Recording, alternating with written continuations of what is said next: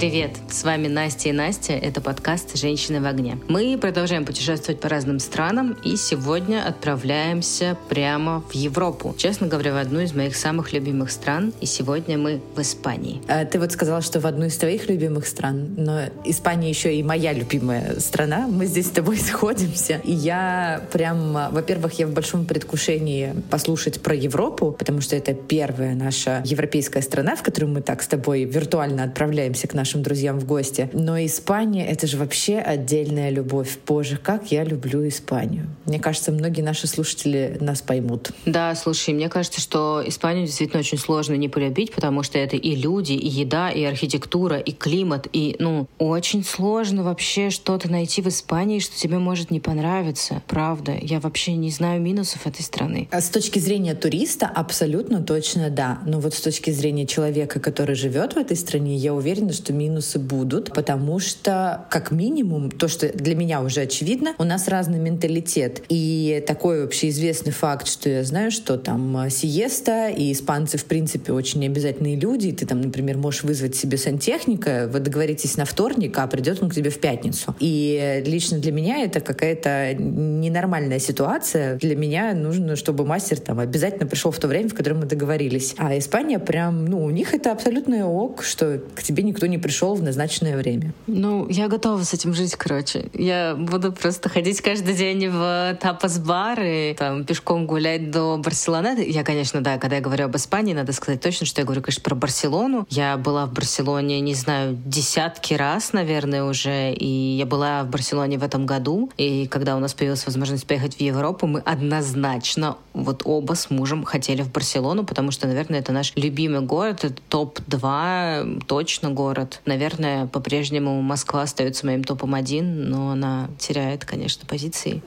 У меня Москва не на первом месте. Барселона входит в топ-3 моих городов, и, возможно, я бы даже сказала, что, наверное, это первое место я бы отдала Барселоне, потому что я обожаю этот город, и я надеюсь, что я когда-то в этом городе проживу продолжительное время. А в гостях у нас сегодня человек, который переехал в Испанию, не в Барселону, а в относительно небольшой городок Аликанте. Поэтому предлагаю позвать нашу гостью к нам в эфир. И я приглашаю нашу гостью, это Виталина Егерева. Она большой классный специалист в SMM, а также я очень люблю Виталину за ее потрясающий вкус к стилю и моде. Я знаю, что это, Виталин, твое большое Ой. хобби. А, я всегда с удовольствием уже много-много лет за тобой слежу. Помню, у тебя даже был бренд своих платьев. Интересно, кстати, кстати, он да, еще да, жив или такое. нет. Это мы потом обсудим. Договорились. Ну а сегодня мы с тобой поговорим про твою жизнь в Испании, в Аликанте. Да, поговорим об этом. Всем привет. Буду рада рассказать о том, как мы тут живем, как мы переехали, какие документы нам понадобились, как вообще что-то оформить, потому что, ну, есть подозрение, что, может быть, кому-то это будет полезно именно сейчас. Ты знаешь, мне кажется, это полезно очень многим, и действительно Испания, вот ты, получается, у нас такая первая представительница европейской страны. Поэтому, во-первых, у меня вопрос, почему вы, собственно, семьей выбрали именно Испанию? И как вообще так вышло, что именно туда вы поехали? Слушай, ну, это было совершенно случайно, потому что, ну, в целом мы думали, мне кажется, как очень многие семьи, что, ну вот, когда-нибудь мы переедем куда-нибудь в теплые края, вот это вот все. Но, как правило, когда у тебя работа, у тебя школа у ребенка, ты это рассматриваешь как некую перспективу на потом. Но мысль о том, что хочется жить в Испании, она была. И когда мы решили переехать одним днем, сели в машину и уехали в никуда, то сначала мы приехали к друзьям в Ригу, ну, они нам очень помогли, дали месяц, ну, как бы не месяц, они нам дали времени, сколько вы захотите, просто, ну, получилось, что это был месяц, чтобы понять, что мы будем делать дальше, потому что мы ехали без плана, куда мы поедем, где мы будем жить, как мы будем зарабатывать, то есть вот этого не было. Мы просто собрались, поняли, что пришло время уезжать и уехали. Вот, и за этот месяц у нас было такое, что мы просыпались и думали, вот, все, мы едем в Турцию, точно, сто процентов, уже пора брать билеты. Потом в обед приходил э, какое-нибудь, э, там, не знаю, собеседование, интервью от э, компании, допустим, с Кипра, и мы думали, ну, надо подождать, сейчас как интервью, как будут результаты, возможно, мы поедем туда. Вечером приходили там результаты, положительные интервью из Латвии, мы думали, ну, наверное, останемся в Риге. С утра просыпались и думали, ну, нет, точно Португалия.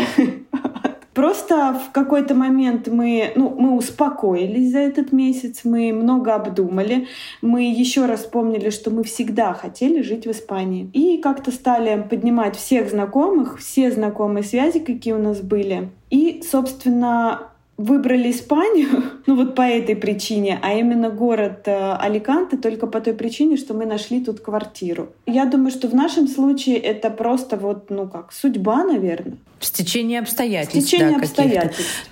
Но смотри, я же правильно понимаю, что у вас были открытые шенгенские визы, потому что в Испанию можно въехать только по заграничному паспорту и с открытой шенгенской визой, поэтому вы чуть менее были ограничены, чем многие при выборе. Да, это правда, потому что на Новый год, 20-21 год, да, прошлый, мы как раз э, этот Новый год мы встречали в Барселоне, и мы очень заморочились, чтобы получить визы, потому что, ну, было же как раз время после локдауна, локдаунов, после пандемии, и было достаточно сложно получить шенген, и а, плюс еще нужны были на тот момент прививки. Сейчас они не нужны уже. Тогда они были нужны. Мы специально летали в Болгарию, чтобы сделать себе европейские вакцины. Только поэтому у нас все документы были на руках, потому что когда мы уезжали, это был март, конец февраля, март, начало марта, тогда еще везде, во всех странах нужны были вакцины действующие. Вот, и они у нас были, и поэтому, да, в этом плане мы были менее ограничены, конечно. Ты сейчас рассказываешь, и я просто, знаешь, окунаюсь в какую-то свою прошлую жизнь, потому что мы с мужем тоже летали в Армению за вакциной, ну, мы полетели отдохнуть, и заодно поставили себе вакцины именно с целью в этом году съездить в Европу. И сейчас я уже вообще думаю, что вакцина, куда-то надо приезжать с э, прививкой, не может такого быть. Но стоит сказать, что мы летом с ним подавались на испанскую визу, и мне дали визу на два года, а ему дали всего на месяц. И сейчас я знаю, что условия стали еще жестче. Но тем не менее, это все еще возможно. Визу все еще возможно получить, просто это чуть-чуть сложнее стало делать. Мы получали итальянскую визу, потому что у них было правило на тот момент, если виза закончилась во время локдауна, там до какого-то месяца, я даже не помню сейчас, то можно просто ее как бы пролонгировать. Вот. И мы как раз уложились. А у меня, кстати, именно так и было.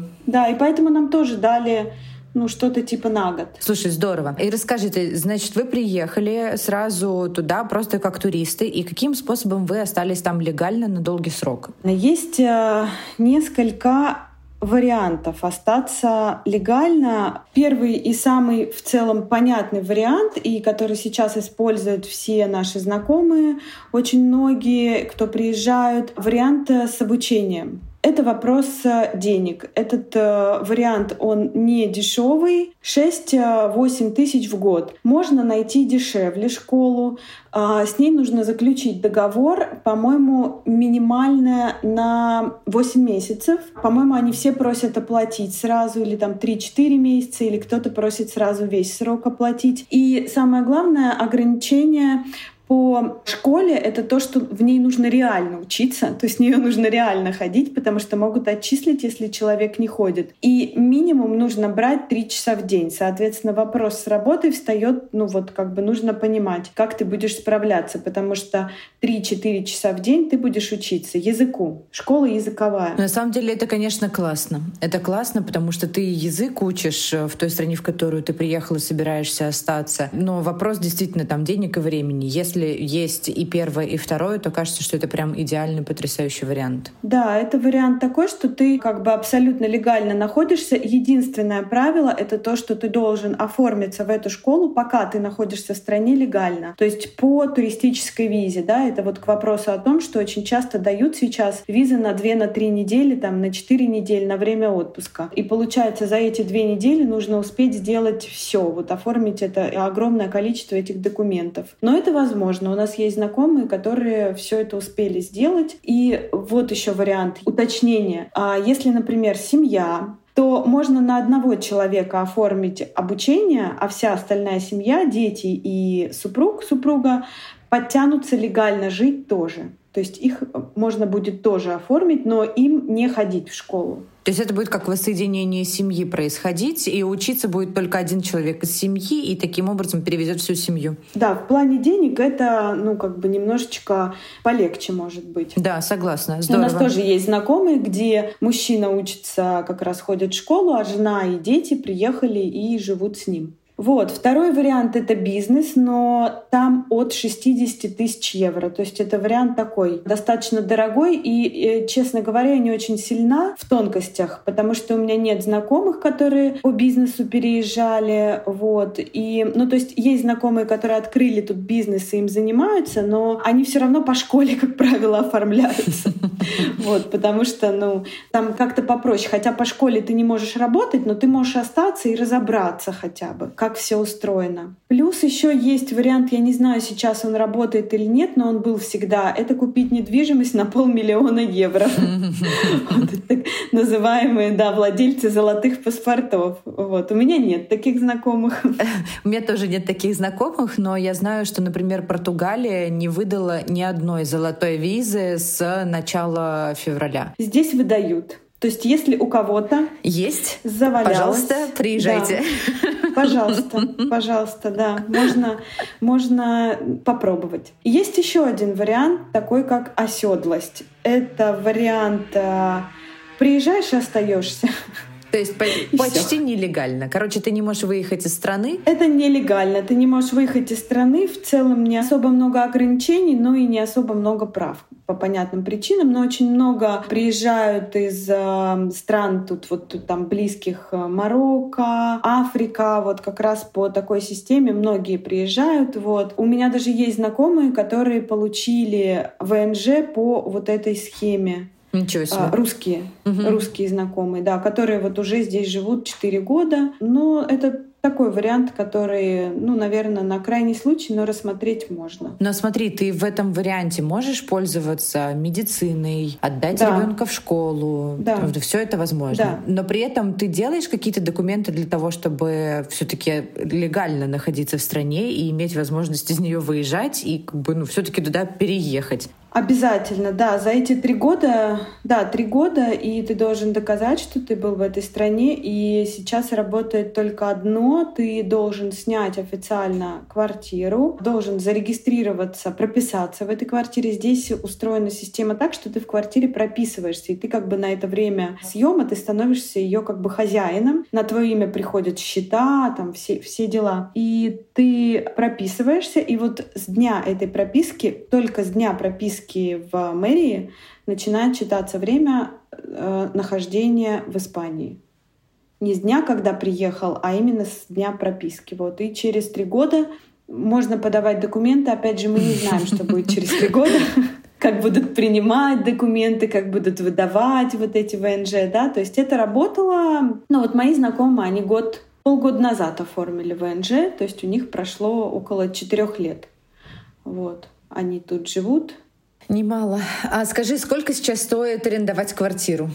Про аренду квартиры. Во-первых, это на самом деле такой сложный вопрос. У меня есть э, несколько коллег, которые сейчас переезжают. Они мне вот ну, до конца не верили, что это правда сложно снять. И они говорили, да ну мы найдем, да что, ну деньги же есть, снимем. Вот оба из этих людей мне в итоге написали, говорят, как вы вообще сняли квартиру? Это же невозможно. Это на самом деле очень сложно. По нескольким причинам расскажу каким. Чтобы арендовать официально квартиру через агентство, допустим, у владельца испанца, ну, либо какого-то другого, вы должны доказать, что у вас зарплата от 1650 евро в месяц. Доказать это можно только договором о работе. Договор с российской компанией Серьезно? не подходит. Как правило, договор... 6. Да, как правило, договор с европейской компанией тоже не подходит. Очень часто отказывают. Подходит договор с испанской компанией. И желательно не войти. Как так? А почему? Боже, столько вопросов и ни одного ответа.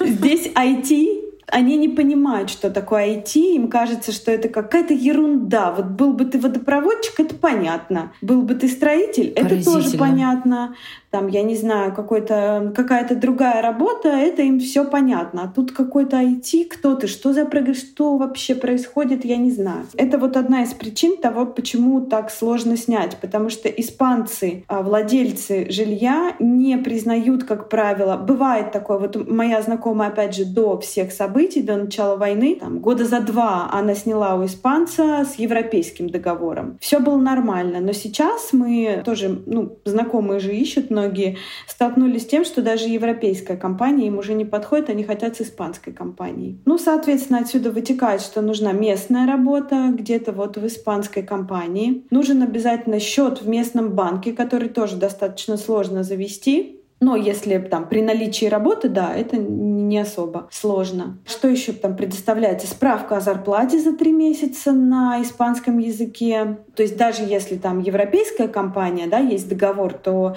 нужно переводить на испанский язык. Вот. И дальше владелец выбирает, и э, ну, в связи со всеми событиями очень много жилья снято, ну прям очень много. Найти жилье действительно сложно. Как поступают те, кто приезжают типа нас? У нас нет договора с испанской компанией, мы продолжаем работать, как работали. Мы нашли квартиру через преподавателя моего мужа испанского языка, потому что Кирилл как раз он учил испанский язык. Вроде как это было по фану, случайно, что, в общем-то, сейчас очень помогает нам вообще, помогает нам вообще в целом. Да, пригодилось, дальновидно. Да, по, по всей ситуации, да. И он занимался с а, мужчиной, э, испанцем, который э, живет сейчас в Мадриде. И этот учитель, он порекомендовал девушку, свою ученицу, которая живет вот тут в Аликанте, и которая как раз риэлтор и она русскоязычная. И через русскоязычных риэлторов, не через агентство, а типа в обход агентства, где она работает,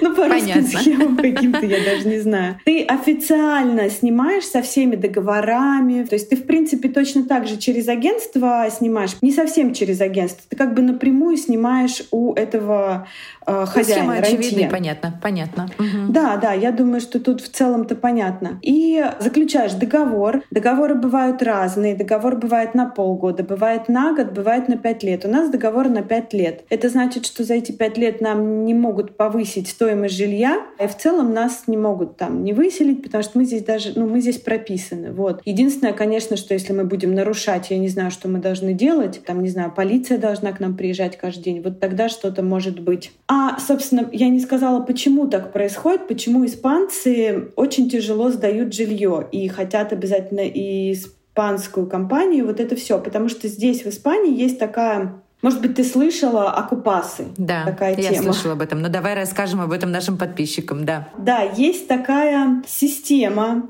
Очень нехорошие люди ей пользуются достаточно часто, всех национальностей абсолютно. Вот. Стоит свободная квартира. Если ты в эту квартиру проник, через окно, взломал дверь, как угодно, и, например, заказал туда еду, все, ты в ней живешь. Тебя не могут выселить никак, ни по какому закону. И этот вот закон Акупас, он есть только в Испании. Такого нет больше нигде в Европе, насколько я знаю, даже в мире. Конечно же, владельцы квартир, они боятся таких э, людей, которые, например, сняли квартиру, да, и потом перестали платить. Их никто не может выселить. То есть тут годами длятся судебные разбирательства, когда там люди либо перестали платить, либо вот так проникли чужое жилье. И это на самом деле очень тяжело, потому что применить физическую силу ты не можешь, потому что посадят того человека, который применил физическую силу. И были такие случаи, там большие штрафы и до уголовного наказания. Блин, это кошмар, конечно. Я, честно говоря, не понимаю, почему они до сих пор не отменят этот закон или что-то с ним не сделают, потому что это неадекватно. Конечно, испанцы, они такие достаточно, они не будут драться никогда в жизни. То есть, ну вот, ну вот так, они будут судиться. Это бывает, что затягивается вот реально годами. То есть ты можешь там год не видеть свою квартиру, и, как правило, люди, которые в ней живут, они, ну, просто убивают это жилье. А было такое, что человек уезжал в отпуск на две недели, возвращался возвращался, а у него уже гости живут. Вот. Даже такие случаи были. Вот это, мне кажется, самое страшное. Да, я тоже об этом читала. Это жесть, конечно. это ужас просто. Как после такого можно вообще покупать жилье в Испании? Мне кажется, это такая, знаешь, самая большая антиреклама вот этой визы за 500 тысяч евро. Потому что твою квартиру просто в любой момент могут отжать. В любой момент это правда. И никто не застрахован. И такое происходило абсолютно вообще с разными людьми. И именно поэтому вот так сложно снять жилье. То есть это не просто потому, что вот они не хотят сдавать никому, не хотят сдавать э, там приезжим, а только испанцам. Нет, они просто боятся оккупасов. Поэтому схемы, как правило, такие через знакомых риэлторов. А, как правило, риэлтор, ну вот наш рантье, да, владелец квартиры, у него квартир, наверное, 5 или 6. То есть это его бизнес. Он в основном сдает э, русскоязычным и в основном как раз через рекомендации. То есть за нас там полностью ручился, поручился преподаватель, он сказал, я их знаю, все нормально, все будет хорошо. Порядочные люди, да. Да, то есть он практически выступил нашим поручителем, поэтому мы смогли снять жилье. И если снимать жилье, тоже очень важно смотреть и читать договор, потому что а, не очень честные риэлторы тоже этим бывает пользуются. И вот здесь я уже такие случаи узнала, что они вообще были. Пользуются тем, что люди не знают языка и прописывают в договоре там не год, не пять лет, а прописывают полгода. И вот у меня одна знакомая рассказывала, что через полгода пришел агент, опять же, и сказал, все, выходи, выселяйтесь. Они говорят, ну в смысле, мы же сняли на, там, на три года или на пять лет. Они говорят, нет, прочитайте договор, у вас полгода всего указано. Им пришлось очень быстро выезжать, искать жилье новое. Это было достаточно сложно для них. Причем это русскоязычные риэлторы. Вот, ну, как бы, как, как везде есть э,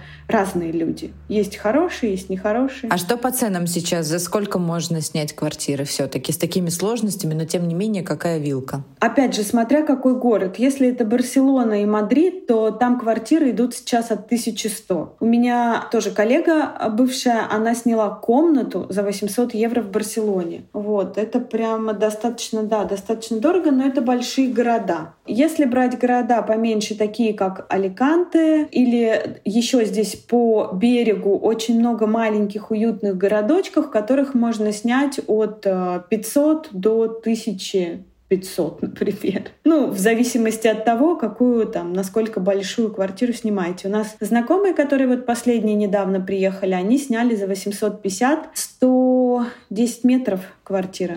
Ничего себе. Слушай, ну это они очень хорошо сняли. Я просто сравниваю с Турцией, и в Турции сейчас такую большую квартиру ты за такие деньги не снимешь. Ни в Алании, ни в Анталии. Опять же, это все через знакомых. Они снимали вот через риэлтора, через который мы снимали, то есть мы за них поручились.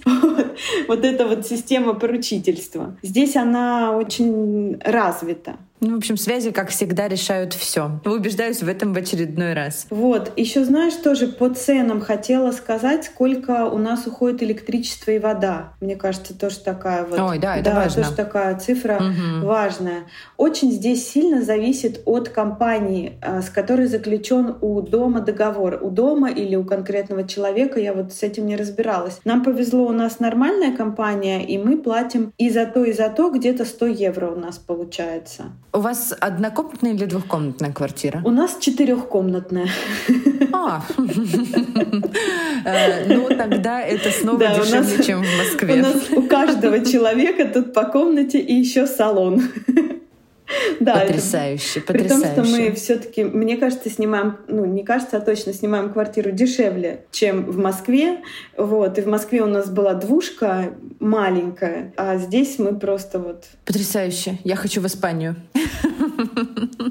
Звучит очень круто. Но опять же, здесь э, у нас батарей здесь нет вообще, и в целом очень мало, где они есть по городу, только в каких-то новых э, домах. Там бывает, что есть отопление. У нас его даже нет. То есть мы купили несколько обогревателей на зиму на всякий случай. Вот, и мы их, по-моему, только вот на этой неделе начали иногда включать, потому что когда ты работаешь, ты можешь замерзнуть, потому что сидишь на одном месте. Вот. Ну а летом кондиционер, да. Но в целом вы не испытываете проблем с тем, что как-то холодно, потому что мы начали иногда включать кондиционер, в смысле на теплый э, обдув, а сейчас мы переехали в другую квартиру, в которой есть теплый пол. И это решило вообще все проблемы. У нас супер тепло дома, прям как при отоплении в Москве. Поэтому я вообще не жалуюсь.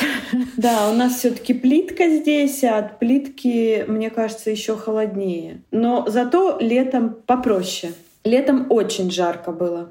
А, у меня к тебе такой еще вопрос. Очевидно, что российские карты МИР не принимают в Испании. Можешь ли ты поделиться тем, как вообще можно из России переводить э, деньги себе в Испанию? Ты уже обмолвилась о том, что нужно сделать банковский счет, как его открыть и, собственно, как его пополнять. Тут тоже на самом деле сложность, потому что банковский счет ты не можешь открыть, не имея работы, э, допустим, не имея европейского контракта хотя бы. С российским контрактом нет, не откроет тот счет. А, крипта. как и у всех, понятно. Тем не менее, у нас есть знакомые, которые открывали тут счета. Есть несколько банков, э, которые лояльно относятся и, в принципе, до сих пор открывают. И если ты переводишь и доказываешь, откуда ты эти деньги получил, например, продажа машины, продажа квартиры, то в целом это реально. Вот у нас есть знакомые, которые открыли, просто поскольку, в принципе, мы ну, справляемся как есть. Для того, чтобы оплачивать счета, мы завели, тут есть еще карты, мастер-карты на почте. Вот, у них своя, свои карты, и они работают, ими можно везде расплачиваться, они очень удобные. Единственное, что ну, то есть это не как вот э, огромный банк, типа там Сбербанка или Альфа-банка, вот. А, но в целом я им расплачиваюсь этой картой в H&M, в Заре, мы платим по а счетам. онлайн-покупки ты можешь да, совершать? Да, онлайн-покупки я с помощью этой карты. Но и пока говорят, что они тоже раз в полгода просят а, обосновать те деньги, которые положили на эту карту. У нас пока не просили, мы уже, ну, уже полгода прошло, как мы и пользуемся. Но в случае чего у нас Ну, как я есть, понимаю, то есть вы криптой переводите, получаете нал и кладете да? его на эту карточку да. из почтового банка, и дальше ты уже можешь рассчитываться картой и таким образом образом жить. Да. Класс. Поэтому, ну, с этим так. Ну, как и везде, конечно же, карты не работают, тут ни, ничего не поделаешь, нужно искать варианты, и, насколько я знаю, многие ищут эти варианты, их находят. Тут просто надо, да, разобраться. Эта карта называется Correos, Correos Prepago, плюс э, IBAN, по-моему, как-то так, вот. Ну, соответственно, да, это работает. А из банков, э, которые, ну, есть успешные кейсы открытия, это банк BBVA. Вот, он достаточно лояльный, и у меня очень много знакомых, которые им пользуются, и те, кто давно тут живут, и те, кто недавно живут. Вот этот банк, он достаточно лоялен, потому что здесь тоже были истории в начале, когда блокировали счета, люди не могли оплатить свои счета за квартиру, за жилье, но Сейчас все разрешилось, все достаточно, ну, полегче стало, да. Это не может не радовать. А что со связью, с операторами связи? Легко ли сделать сим-карту или нелегко? Я просто каждый раз всем нашим гостям рассказываю историю про Турцию, про то, что здесь ты можешь себе открыть сим-карту, и она будет э, до момента получения икометы, это местный вид на жительство, туристической. И она просто блокируется через 90 дней. И, соответственно, я сейчас попадаю под такую ситуацию, что мой э, икомет мне еще не сделали, я в процессе получения документов, а сим-карта моя уже будет заблокирована, я просто останусь без связи и без интернета. Как обстоят дела с этим в Испании? Примерно так же. Единственное, что ничего не блокируется. Ты можешь пойти купить сим-карту, ну, соответственно, ты можешь с нее там раздавать интернет, вот, можешь им пользоваться. Мы даже у нас было тут а, что-то ремонтировали, и мы просто так такую себе купили, просто чтобы у нас интернет не отрубался, вот, потому что у нас, ну, в доме именно что-то там на пару дней ремонтировали, вот. И ее не выключают, когда мы приехали, мы такие себе купили, сейчас их уже поменяли. Ты можешь пользоваться без ограничений. К сожалению, я не помню сколько, ну, наверное, где-то плюс-минус 40 евро на двоих, вот так выходит. Может быть, чуть-чуть подороже. А после того, когда ты получаешь прописку, после получения прописки ты можешь оформить уже здесь у местных операторов Диги. Вот. И там, ну, подешевле и связь лучше, и, ну, в целом, хороший оператор. Нам, нас все устраивает. У нас и домашний интернет, там просто тариф хороший, потому что и домашний интернет, и плюс там две или три сим-карты. Класс. Перехожу к одной из моих самых любимых тем про продукты и еду. Расскажи, пожалуйста, какой средний чек в продуктовом магазине, и если сравнивать с Москвой, насколько он отличается? В большую или в меньшую сторону? А, в целом, когда мы приехали, я очень удивилась тому, что в магазинах еда дешевле, даже при том, что когда мы приехали, курс евро был где-то 100. О, да, он был э, астрономически большой, я да, помню. сейчас Жуть. он меньше, и сейчас меня еще больше бывает бывает удивляет. Просто я уже, ну знаешь, вот это начинаешь забывать, а как, сколько что стоило в Москве. Хотя я прекрасно помню, когда ты идешь во вкусвилл, в целом покупаешь просто что-то на ужин, оставляешь 2-3 тысячи. Вот. Тут, конечно, еда прям, ну, на мой взгляд, если не питаться исключительно трюфелями или там какой-то супер дорогим сыром, то, ну, прям очень сильно дешевле. Поход один раз в магазин можно, ну, вот просто на ужин, да, как мы брали, допустим, во, во вкусвилле, тут это, ну, где-то 500-800 800, там, 1000 рублей. А еще такая важная особенность, которую мы заметили, когда ездили в Мадрид недавно на пару дней, в магазинах еда там дороже. В тех же сетевых магазинах, ну, типа там пятерочка вкусвилл, казалось бы, и там еда даже булочки дороже, там 20-30 центов, то есть э, большой город, он несет еще вот такие последствия. А на прошлых выходных я ходила а, на рынок тоже, просто у нас так устроено, что на рынок ходит муж с ребенком. А тут мне тоже захотелось пойти, и я, честно говоря, я вот смотрю на эту огромную тележку. Здесь самое первое, что нужно сделать, это купить тележку, которая на колесиках, и с ней всегда ходить в магазин, потому что здесь нет снега. Вот, это очень удобно, ничего на себе не таскать. И когда мы набрали полную-полную тележку овощей, фруктов, которые в целом, ну, я не помню, чтобы я в Москве вот питалась так, как тут. Столько овощей, столько фруктов ела бы. И э, мы расплачиваемся, и нам говорят 25 евро. Я такая говорю, я слышала, что ли, сколько они попросили? А, муж мой говорит, 25 евро. Я говорю, да не может быть. Он говорит, да так постоянно. Ты знаешь, я, кстати говоря, видела эту тележку у тебя в сторис. Дело в том, что в Турции тоже с такими тележками ходят здесь на рынок. И мы до этого жили в квартире, которая была прямо вот на улице, где был этот э, понедельничный рынок, а сейчас мы переехали там, ну, 10 минут пешком мне туда идти. И, в общем, я уже поглядываю на эти тележки, но у меня муж говорит, Настя, ну это, ну это бабка, ну все, ну как бы, ну ты понимаешь, до чего ты докатилась? Нет, здесь молодые это, вот, девчонки ходят с такими тележками, молодые девчонки вот. все, потому что это ты просто, ну, как бы бережешь свою спину и все. Абсолютно. И я ему показала твои сторис и сказала, вот, смотри, в Испании тоже ходят с тележками, и все нормально, классно, модно и молодежно. Поэтому я собираюсь пойти ее купить себе на этой неделе. Я очень советую, да. Мне, кстати, очень нравится, потому что я смотрю, ну, там, молодые пары, и все ходят на рынок. Здесь рынок — это какая-то такая понятная для всех тема, вот, потому что мне кажется, у нас э, там, не знаю, двухтысячные еще там раньше все настолько отбило желание ходить на рынок и хотелось ходить только в магазин и все, не дай бог на рынок пойти, то тут абсолютно все спокойно ходят на рынок, потому что это действительно дешевле, и они работают с местными производителями, то есть вот ты покупаешь э, сливы, абрикосы, мандарины, и это все вот оно. Только что сорвали и вот привезли, и рынок работает не каждый день, он работает э, один или два дня в неделю всего как бы все в эти дни ходят и покупают, и... но это действительно очень удобно. А еще, знаешь, наверное, про еду вот я еще что хотела сказать. Кафе или ресторан. Кафе, выпить кофе — это евро 20, евро 60 максимум, как кофе с молоком. А сходить в ресторан здесь будет стоить средний чек, ну просто вот мы без алкоголя обычно, на троих у нас, да. Я подозреваю, mm-hmm. что с алкоголем это, наверное, будет на двоих. 40-60 а евро мы платим и в разных абсолютно То местах. Это немного. Это да, это, но опять же, это вот наш э, небольшой город. В Мадриде было, и это было дороже.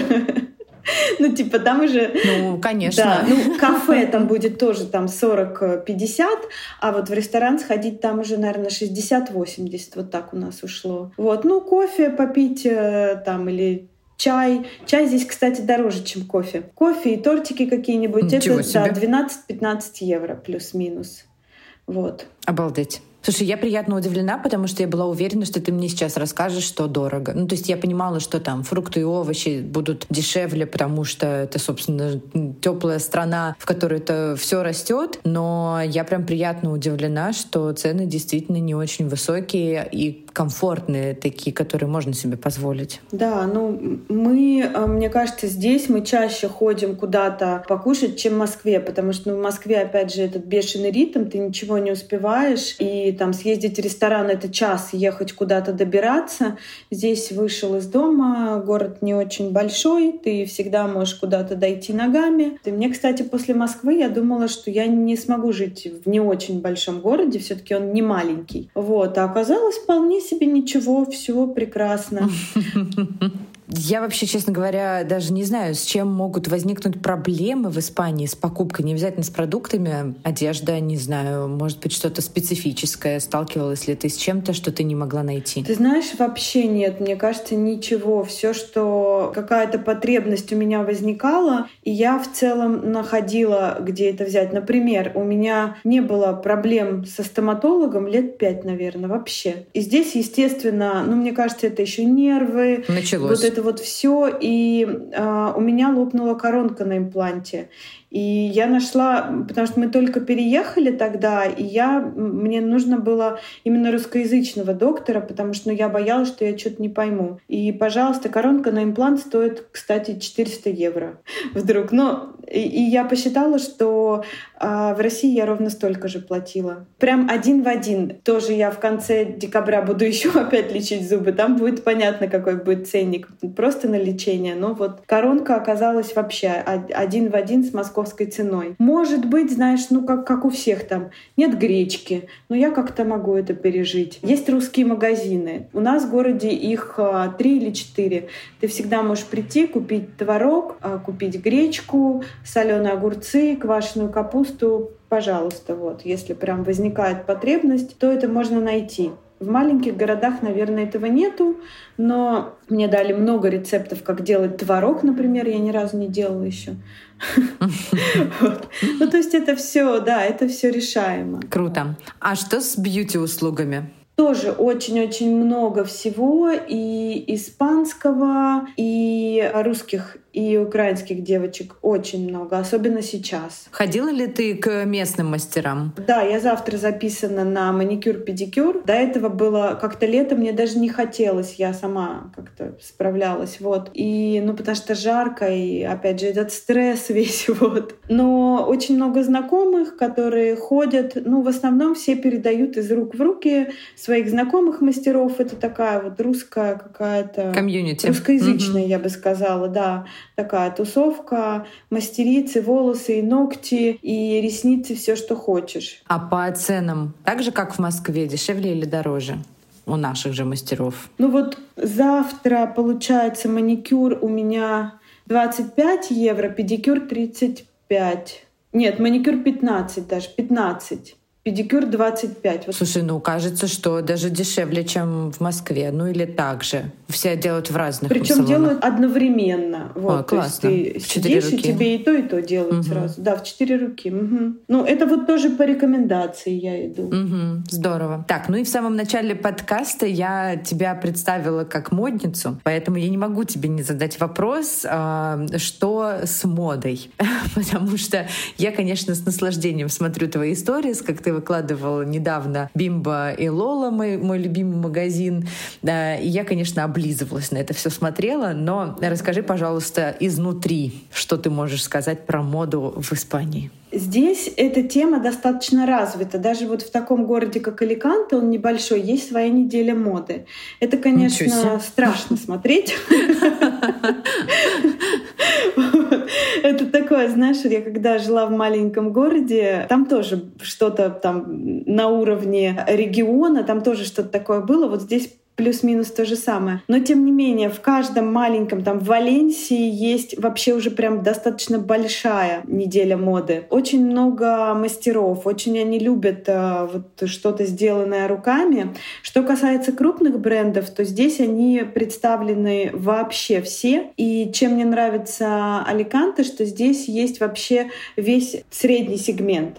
Здесь нет суперлюкса, там Louis Vuitton, Gucci, этого здесь нету, но при этом здесь есть абсолютно абсолютно все. Нет только Oz Stories и нет Uniqlo, но они есть в Мадриде, а до Мадрида ехать два часа. А начиная с Zara, Бешка, Манго, H&M, есть все. Есть огромный центр аутлет, и здесь очень распространены такие аутлеты. Они немножко находятся за городом, как правило, и там всегда 30% скидка. О, а на Черную пятницу там вообще просто какие-то там бешеные скидки. То есть, ну, ты можешь купить э, кроссовки Puma там за 300 рублей, например. О, боже. Мед. Да, но в черную пятницу придется за них еще и подраться. Да. Там вот прям, да, мы в Черную пятницу не поехали, потому что мы были наслышаны, что там прям люди стоят с утра. То есть они в 6 утра начинают стоять, вот, и там реально, ну, ну не драться, конечно, но добывать. Офигеть, конечно. Себе обувь, да. да. Поэтому мы ездили без Черной пятницы, и мы ребенку там покупаем всякие кроссовки, ну, условно, та же Пума за тысячу рублей. Потрясающе. Там, Это потрясающе. Да, да. Адидас там плюс-минус, ну, там, 1500, если в рубли переводить. Вот. 15-25 евро. Местных брендов, ну, понятно, что Манго, Зара — это же все испанские бренды. Этого очень много, и что удивительно, если брать конкретно вот модные какие-то направления, ну, вернее, это не удивительно, это просто такой местный менталитет. Женщины, девушки начинают за собой ухаживать и в целом красиво одеваться, как правило, только после 35, Ничего а себе. может быть и после 40 юные девушки предпочитают вообще не, одеваться никак, мы это назовем. Ну, то есть джинсы, футболка, там, не знаю, растянутые, это вообще ок, это абсолютно нормально. Это их стиль. И вот у меня, да, да, у меня есть знакомые тоже, ну, так как мне интересно, я все равно спрашиваю, там, у кого дочки, может быть, юные, там, 13-15 лет, и вот рассказывают такое, что мамы уже там, вплоть, ну, э, русские, украинские мамы, ну как же так, ну как, я тебе куплю куплю там красивое платье. Это вплоть до того, что даже Бимба и Лола отказываются, говорит, нет, я не буду это носить. Это очень дорого. Я не хочу выделяться. Обалдеть. Мне не хочется. Вот. И да, и возвращают обратно в магазин, потому что девчонки не хотят э, выглядеть дорого, не хотят э, я даже не знаю, как это назвать. Это удивительно. Да. Это, это, это, конечно, вообще прям не наш менталитет. Абсолютно. Это, ну, что-то, это что-то новое, другое, и нам да, чуждое. Да, абсолютно. Ну, у, нас, да. у нас так не и принято. я смотрю, даже у меня ребенок уже это немножечко перехватил, потому что ну, я, я же привыкла, там, конечно. ему что-то красивое, яркое.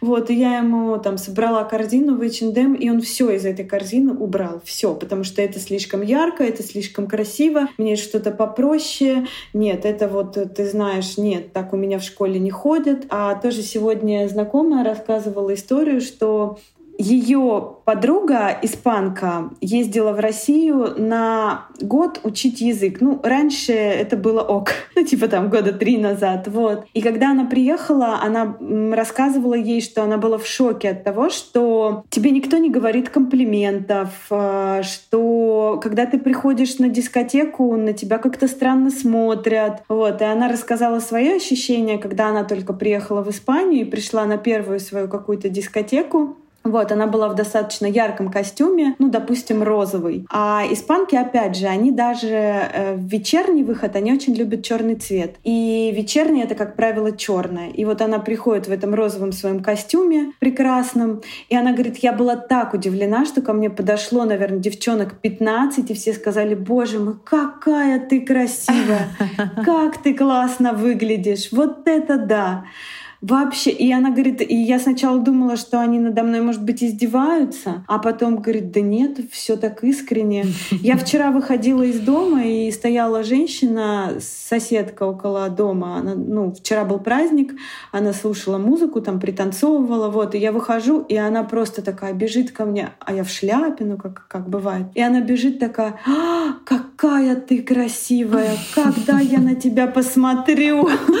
Боже, какая прелесть. И это искренне. И это искренне. Это, вот, здорово. ну, как бы, абсолютно здесь нет какой-то вот зависти или осуждения к тому, как человек другой выглядит. То есть, Потрясающе. А, не значит, что все должны одеваться в серое, черное, но при этом никто не будет осуждать, если у тебя там, я не знаю, будут проколото все на лице. Никто не осудит. Как хочешь, так и выгляди. Круто. У меня к тебе последний вопрос. Что тебе больше всего нравится и не нравится в Испании? Ну вот то, что нравится, я сказала, это уже толерантность такая, да, она какая-то настоящая, вот. И мы пытаемся, так как мы усиленно, я тоже учим язык, но Кирилл, конечно, понимает больше, вот, и мы периодически общаемся с местными, там иногда даже к себе в гости приглашаем, а местные, ну, как познакомиться с местными, непонятно, поэтому мы знакомимся с продавцами, как правило, или официантами, начинаем дружить, вот, общаться, вот, и они на самом деле такие очень открытые, и нет никогда осуждения, что ты не знаешь язык, даже в поликлинике я когда приехала с ребенком, и медсестра задавала мне вопросы, на которые я не могла сразу понять, что спрашивает. То есть мне нужно, знаешь, обдумать, перевести в голове.